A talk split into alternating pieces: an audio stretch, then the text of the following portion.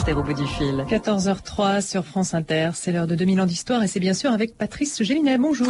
Bonjour Claire, bonjour à tous. Aujourd'hui en partenariat avec les cahiers de Science et Vie, quand l'Espagne était musulmane. Aujourd'hui, je fais savoir à votre sainteté que ce royaume de Grenade, qui durant 780 ans a été occupé par les infidèles, s'est rendu à nous. Ferdinand d'Aragon au pape Innocent VIII, 2 janvier 1482.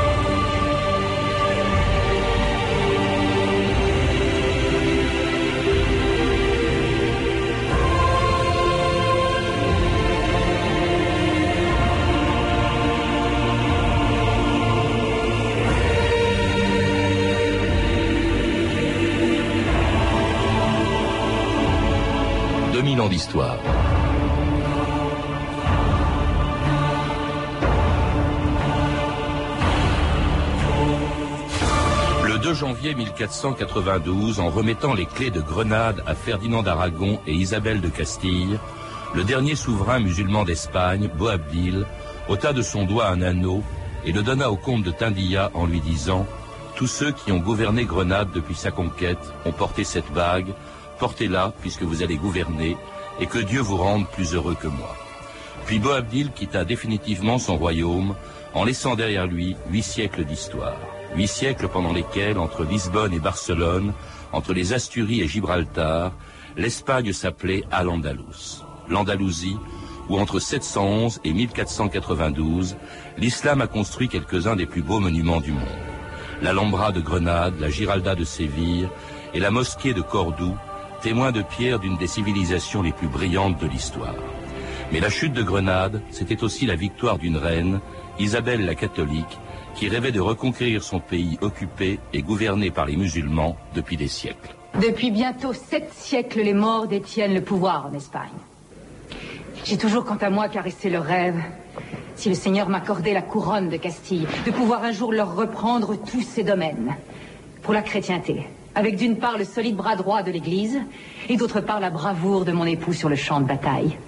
Dieu peut encore réaliser ce rêve.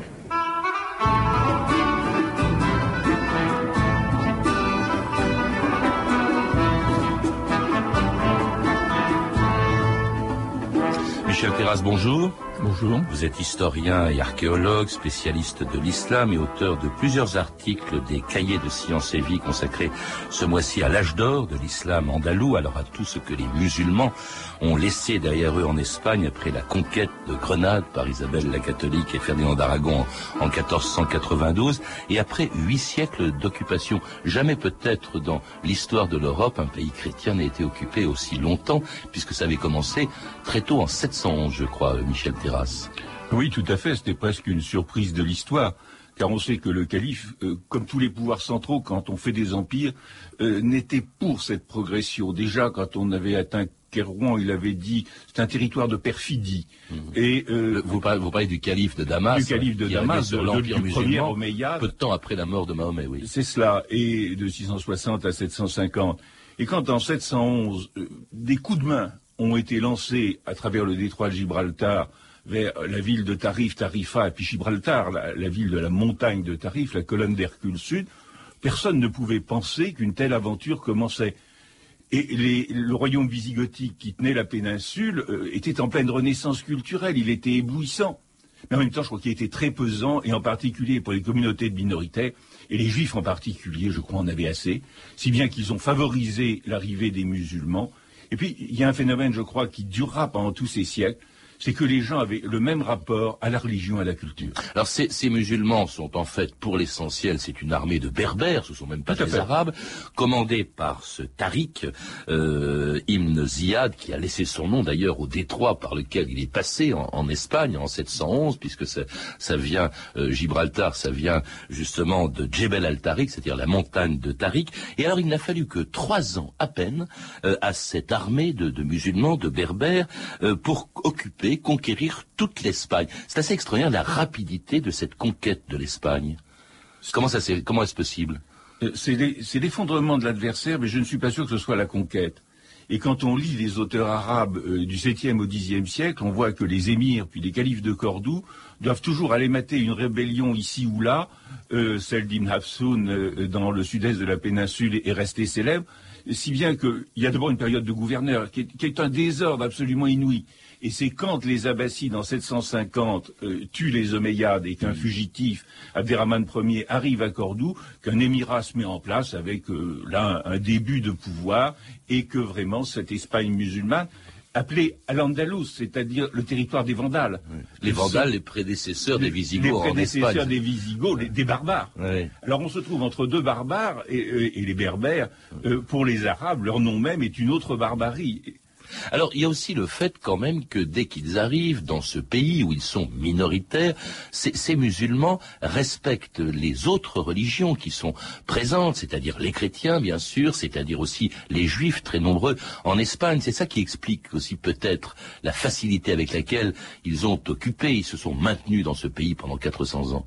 Et oui, comment faire autrement d'ailleurs? Euh, il est vrai que le statut de tributaire, la zima, était prévu par le Coran même et c'était un avantage, car ils payaient un impôt supplémentaire. Mais ils avaient aussi tout un savoir-faire, toute une connaissance technique, et puis comment faire tourner cette machine Espagne, en particulier sur le plan rural, sans tous ces gens euh, qui étaient euh, vraiment euh, le, ressort de la vie au quotidien. Et donc ils vont appeler ce pays, vous le disiez, Al-Andalus, qui devient une province de, l'empire musulman des Omeyyades, qui règne à, partir de Damas, avant de devenir Al-Andalus, un royaume indépendant de Damas en 929, justement, quand l'émir de Cordoue se proclame calife, c'est-à-dire commandeur des croyants, et règne sur l'Espagne, qui était à l'époque des musulmans, un des pays les plus riches et les plus puissants du monde. L'Andalousie est une belle démonstration de l'entente entre des hommes de convictions différentes. Musulmans, juifs, chrétiens, le pays est riche, la vie est brillante. Quelle merveille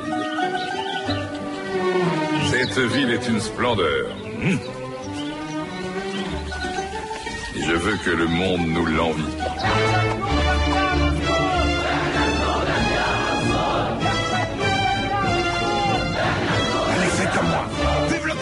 Мансур! Абдулмаджалит Мансур!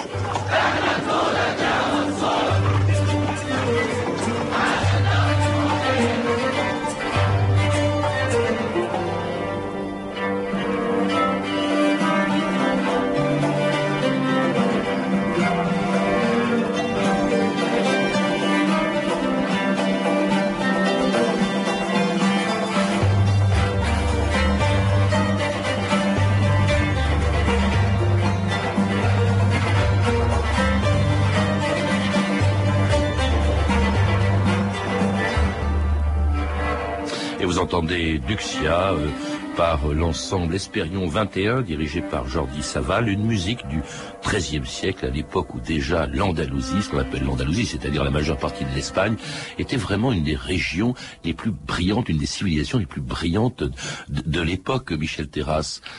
Oui, et d'autant plus qu'après la reconquête de Tolède en 1085, euh, ce, grand essor euh, islamique a donné une civilisation qui était à la fois celle des chrétiens, euh, qu'ils fussent autochtones ou repeuplant, même venus de nos terres euh, de Gaulle, euh, qu'ils fussent juifs ou musulmans. Et on a ainsi des échanges constants jusqu'à la fin du XVe siècle avec conservation d'un patrimoine venu de l'Antiquité, mais en même temps échange avec des régions très lointaines de l'islam, comme l'Iran, qui par, exemple donne des nouveaux procédés d'irrigation, d'hydraulique. Cordoue, qui a longtemps été justement la capitale de cette euh, Espagne musulmane, je crois qu'il était plus peuplé que Paris ou Londres euh, à la même époque, ville de culture aussi, avec une immense bibliothèque, Michel Terrasse. Oui, euh, on, s'intéressait à tous les aspects euh, de la culture. Euh, il y avait bien sûr une bibliothèque et euh, des gens qui étaient maintenus par les dons du calife, qui étaient appelés à la cour. Et puis il y avait surtout toute une poésie extraordinaire. Car on parle toujours, bien entendu, de ce califat d'Occident qui date de 929 et qui faisait de Cordoue le centre de l'islam contre Bagdad. Mmh. Mais on pense aussi à toutes ces fêtes en particulier à la ville du Calife, à Minato Zara, au milieu des jardins. Tout près de Cordoue. tout près de Cordoue, à quelques kilomètres. Le, le jardin amenait un microclimat, des fraîcheurs, des senteurs, des couleurs. Et là-dessus, les, les, musiques comme celles que nous venons d'entendre, ou les poètes qui se succédaient. Et puis des grands écrivains, des philosophes, je pense à Averroès, qui a d'ailleurs traduit euh, toute une littérature grecque qu'on avait totalement oubliée, qu'on trouvait à Cordoue. Il y avait Aristote, il y avait Platon, etc. C'était assez. Ils ont même conservé le patrimoine justement de l'Antiquité grecque, dont on se servira plus tard. Et, et, et grâce à eux, il y a eu aussi l'architecture. Vous le mentionniez. Alors c'est cette grande euh, mosquée extraordinaire de, de Cordoue, la Giralda de Séville, qui était en fait le, le minaret d'une mosquée, l'Alhambra de de Grenade et également ils ont joué un grand rôle sur le plan scientifique, notamment en irrigation un peu plus tard. Euh, l'irrigation, les Espagnols l'ont découvert grâce justement aux musulmans. Ah, il y a quelque chose d'absolument étonnant. Il y a un bonhomme qui est, qui est un de mes amis du XIIIe siècle. Euh, il était de famille euh, sévillane. il avait été chassé par les chrétiens en 1248, mais avait fait ses études à, à Tolède. il y apprend à la fois l'hydraulique antique et l'hydraulique islamique, et il passe ensuite au Maroc comme un espèce d'ingénieur coopérant. Et on voit ainsi que tout l'ouest de la Méditerranée était un marché commun scientifique et technique. Mmh. Alors une irrigation qui a permis aussi l'introduction en Europe de plantes, de produits totalement inconnus, encore à l'époque, l'orange, euh, le riz, l'abricot, c'était énorme cet apport dans tous les domaines, euh, l'apport de l'islam par le truchement justement de l'Espagne andalouse. Et toute la côte sud-est, j'en ai encore vu dans mes premières recherches, et avait des plantations de canne à sucre. Mhm. Et donc, si vous voulez, il y avait toute une espèce euh, d'industrie tropicale et, toute une multiplicité euh, de cultures, d'industries et d'échanges commerciaux, car évidemment, toute la Méditerranée était un lieu sillonné de bateaux, chrétiens ou musulmans, qui échangeaient l'huile, les céréales ou les produits tropicaux dont vous parliez. Comment se passaient les rapports entre les trois religions Si l'islam accepte au fond le christianisme et le judaïsme, c'est parce qu'elles sont des religions du livre, hein, c'est-à-dire que euh, c'est la même chose. Ce sont des monothéismes. L'islam ne supporte pas le polythéisme, mais là ça se passait bien. Est-ce qu'il y avait des conversions aussi à l'islam? C'est-à-dire qu'il y, a plusieurs aspects. Euh, il y a d'abord, bien sûr, cette vie euh, au quotidien ensemble, si bien que vous aviez des mariages mixtes. Et, euh, donc, des gens qui se rejoignaient par-delà leurs différences religieuses. Il y avait en même temps, Ibn Abdoun, par exemple, dit pour Séville qu'elle doit être la règle de la vie municipale. il traite les clercs de fornicateurs, de gens horribles et tout ce qu'on peut imaginer de plus affreux mais en même temps, euh, il s'apprécie, euh, il partage. Et on est étonné quand le calife Almohad, donc euh, au XIIe siècle, écrit au pape pour lui demander de nommer un évêque pour le califat d'Occident et de le mettre à Marrakech. Alors ça n'empêche pas les royaumes du Nord qui sont restés indépendants. Il faut rappeler que euh, le Pays Basque, les Asturies, la Galice n'ont jamais été euh, sous domination musulmane. C'est à partir du Nord que, commence, à partir du 9e, 10e siècle, eh bien, une reconquête très lente qui va durer euh, quatre siècles. une reconquête justement de cette, par les chrétiens, de cet islam musulman. Une reconquête dont un des héros les plus célèbres au XIe siècle était Rodrigue Diaz des Bivars, plus connu sous un autre nom que lui avaient donné les musulmans. Parmi notre peuple, il existe un mot pour nommer un guerrier assez sage pour être juste, assez fort pour être magnanime. Un tel homme est appelé Cid. J'ai conquis Valence au nom de mon maître et souverain Alphonse, roi de Castille, de Léon et des Asturies, de Sagonte et d'Almenara, de Castréjon et d'Alcantara, roi des chrétiens et des morts. Valence appartient à Alphonse, par la grâce de Dieu, roi d'Espagne. Et c'était la prise de Valence par le Cid au début de ce qu'on appelle la reconquête. Le, Cid, en fait, c'est un personnage un peu ambigu parce qu'il a même travaillé lui-même à un moment donné, avant de travailler euh, pour euh, le, roi de Castille, il a travaillé pour les euh, princes musulmans d'Espagne. Oui, c'était courant. Et lorsque euh, les Almoravides interviennent après la reconquête de Tolède, le chef de leur milice est un chrétien qui a un beau nom catalan, Réverter. Et donc, je crois que le Cid est le modèle même euh, de l'homme de la reconquête. Et quand on pense à Tolède reprise en 1085, elle n'est pas reconquise de haute lutte. Il y a des capitulations. C'est-à-dire que c'est le parti euh, des collabos euh, qui triomphent, mais surtout euh, des collabos très positifs euh, qui veulent justement perpétuer cette civilisation de l'Espagne musulmane. Et l'étape suivante ne sera pas avant le XIIIe siècle. Alors cette reconquête est facilitée par une chose, c'est que après le l'émirat et le califat de Cordoue, euh, là le- l'Espagne va éclater un peu à cause de rivalités dynastiques, va éclater en une vingtaine de royaumes qu'on appelle, euh, je crois, les taïfas, et ça a facilité cette reconquête qui se fait à partir du nord avec le le roi de euh, les rois d'Aragon, les rois de Castille, Ferdinand Ier de Castille, puis Alphonse VI qui va s'emparer de, de Tolède en 1085, et ce qui va entraîner une réaction des souverains musulmans qui vont alors faire appel à deux dynasties qui vont se succéder euh, en Espagne, ou en tout cas dans la domination de l'Espagne, ce sont les Almoravides et les Almohades. Ils viennent du Maroc, hein, Michel Terrasse. Tout à fait. Et les Almoravides viennent même de Mauritanie. C'est-à-dire c'est les conquérants du désert qui euh, avaient pris euh, le contrôle de toute l'Afrique septentrionale et euh, qui sont appelés au secours par des gens qui vont aussitôt euh, ré- réduire à merci. Et éventuellement, le roi poète de Séville, Al-Motamid, est, exilé à côté de Marrakech, euh, à Armat. Alors nous avons des gens euh, qui arrivent et qui, première génération, n'y comprennent rien. Et la deuxième génération, ils sont conquis par cette conquête andalouse et en deviennent les plus ardents défenseurs. Et quand les Almohades jettent, euh, parce que devenus impies, les Almoravides hors du pouvoir, eh bien, ils deviennent eux-mêmes des Andalous fervents, en introduisant quand même un début de raideur et euh, peut-être euh, le début de cette incompréhension qui aboutira à la fin du Moyen Âge. Les chrétiens préparent leur revanche. Ils veulent anéantir cette civilisation qui éclaire le monde depuis six siècles. S'ils réussissent, l'Andalousie replongera dans l'ignorance, ainsi que la misère. Ils vont détruire nos maisons, faire couler le sang, tuer, faire reculer l'islam. Comment resterons-nous passifs devant cet ennemi qui veut nous chasser des terres que vos aïeux et les miens ont payées de leur sang? Regardez, Dieu nous a donné un chef, Youssef Ben Yacoub Ibn Abdel Moumen, commandeur des croyants de l'Andalousie. Grâce à tous les vrais croyants. Le monde entier saura que le paradis nous revient. Comment en douter?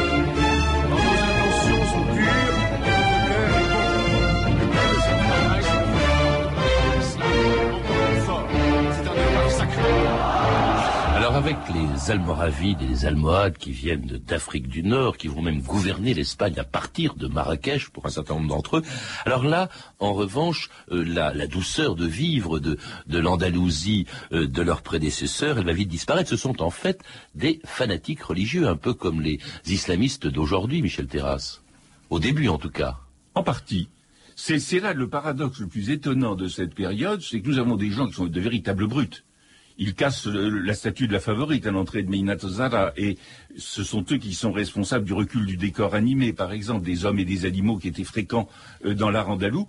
Mais en même temps, ils sont conquis par Séville. À côté de Marrakech, leur capitale africaine, ils développent, vous parliez de la Giralda tout à l'heure, eh bien, euh, c'est à la fois la mosquée de rassemblement des troupes almohades et en même temps le plus pur chef-d'œuvre de l'art andalou, euh, poursuivi peut-être jusqu'à nos jours au Maroc.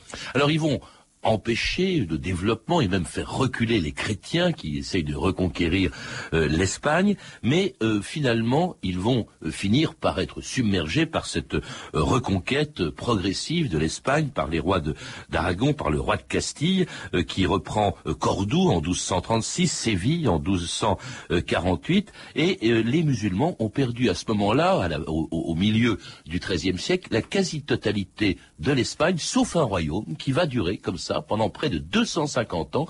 C'est le royaume de Grenade avec euh, sa dynastie, les Nasrides, qui ont tenu pendant 250 ans, je crois parce qu'ils avaient accepté la vassalité au fond des souverains espagnols. Selon les moments, le plus extraordinaire des Nasrides, c'est qu'ils se sont intégrés aux luttes internes de la péninsule.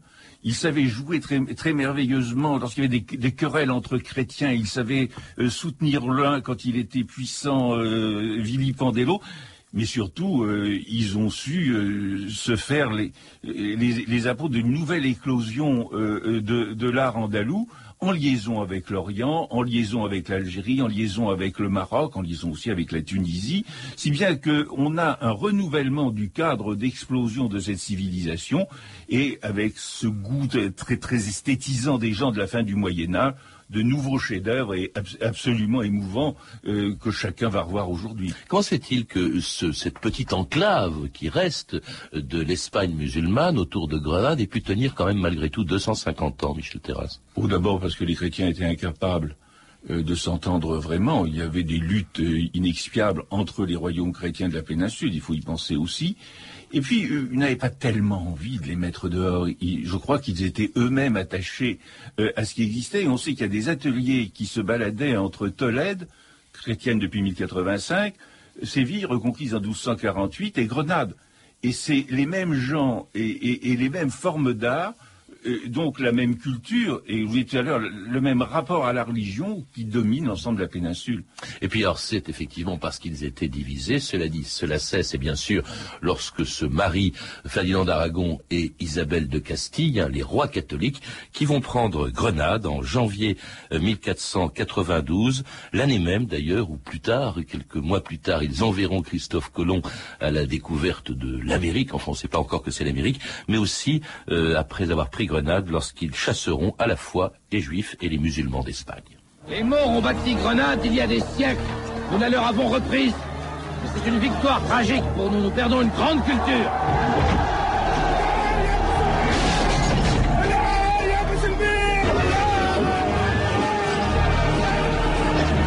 Un tiers de votre population sera envoyé au Maroc en échange des esclaves chrétiens qui y sont détenus. Un autre tiers sera vendu afin de rembourser notre trésor et le reste sera livré en esclavage à Rome et à Naples qui nous ont aidés pendant nos croisades.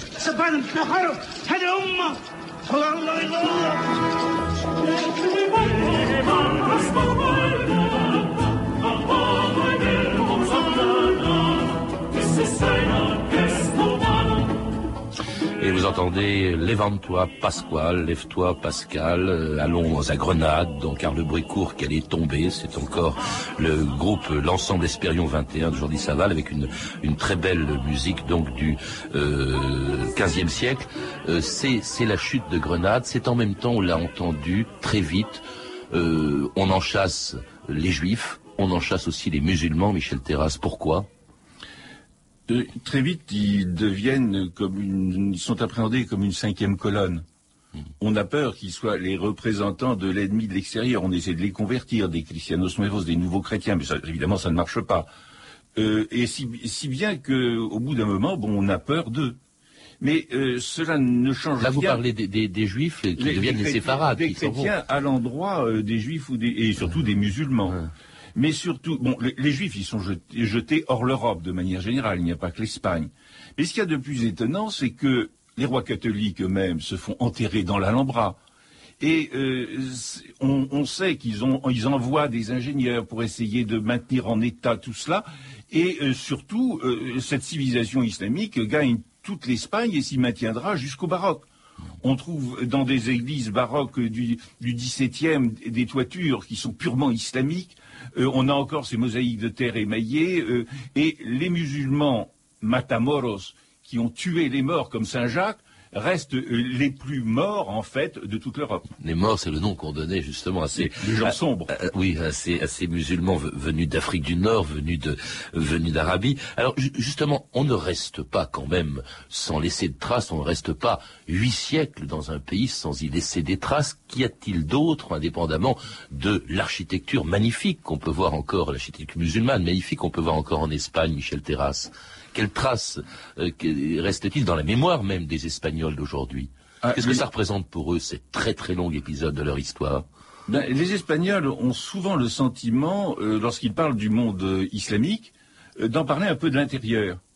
Et souvent, la politique espagnole, on vient de le voir avec une exposition de, Séville pour le centenaire d'Ibn Khaldun, le grand historien universel du Moyen Âge, eh bien, on sent que ils ont l'impression d'être chez eux Et après avoir les, les avoir chassés d'Europe, ils ont l'impression d'être leurs successeurs. Et ça, je crois que quand on va en Andalousie, on est frappé. Les paysages restent islamiques. Il y a ces, ces villages euh, avec des maisons blanches. euh, il y a des, des champs euh, de céréales et d'oliviers. il y a toute une série de vallées avec des lauriers roses. On ne sait plus si on est en Andalousie ou au sud de la Méditerranée.